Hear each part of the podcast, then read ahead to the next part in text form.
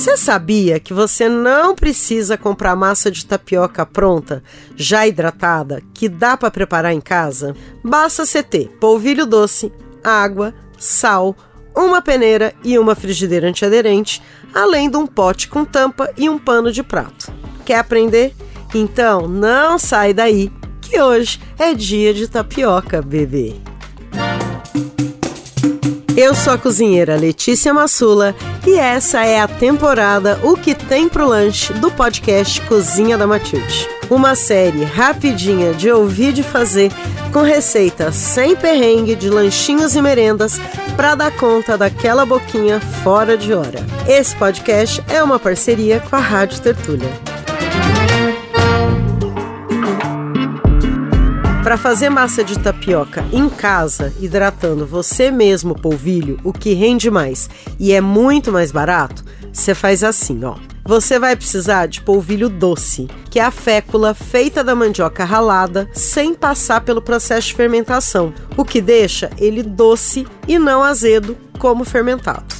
Você pega esse polvilho doce e mistura com sal. Mais ou menos uma colher de chá para cada meio quilo de polvilho. Aí você coloca ele num pote e cobre de água até passar um dedo.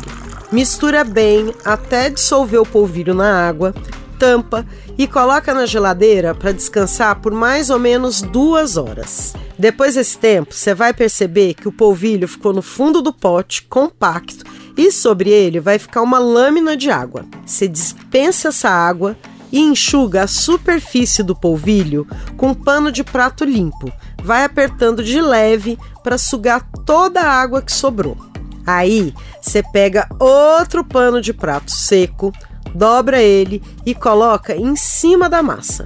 Tampa o pote e guarda na geladeira. Sua massa de tapioca tá pronta.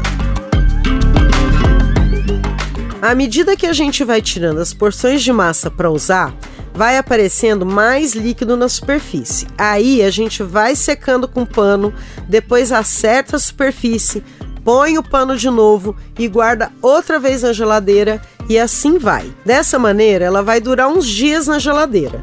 Tudo vai depender do tanto de tapioca que você vai consumir por semana.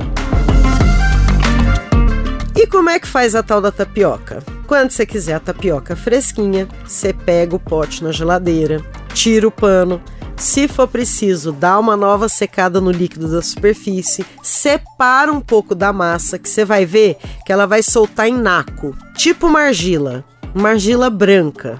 Aí você pega aquele naco de massa, aquela argila branca que você retirou do pote e coloca numa peneira e vai amassando aquele naco, soltando ele com a mão e ao mesmo tempo peneirando, que vai render uma farinha hidratada e bem levinha, sem grumo, que está prontinha para ir para o fogo e virar finalmente a tapioca. Aí você espalha essa farinha na frigideira antiaderente com a mão e pode até ajudar com uma colher. Você vai colocar na espessura que você preferir.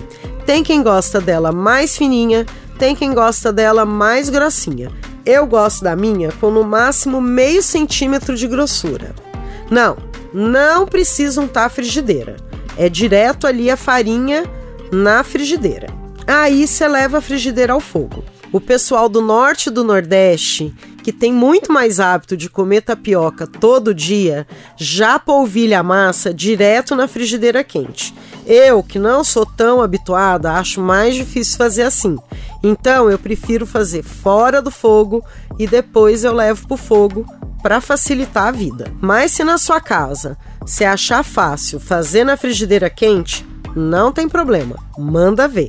Aí é só você tostar ela de um lado, soltar com a ajuda de uma espátula, virar, tostar rapidinho do outro lado, que é só para a farinha derreter e grudar, colocar o recheio que você achar melhor, fechar a tapioca mandar para dentro. De recheio, eu adoro a misturinha de queijo, manteiga e coco ralado. Também sou fã da banana com queijo. E tem mais uma dica depois que você coloca o recheio. Para garantir, principalmente naquelas que o recheio é de queijo, que o queijo vai ficar derretidinho, depois de colocar o recheio, você abaixa bem o fogo para o recheio ir derretendo devagar, sem queimar a tapioca por fora.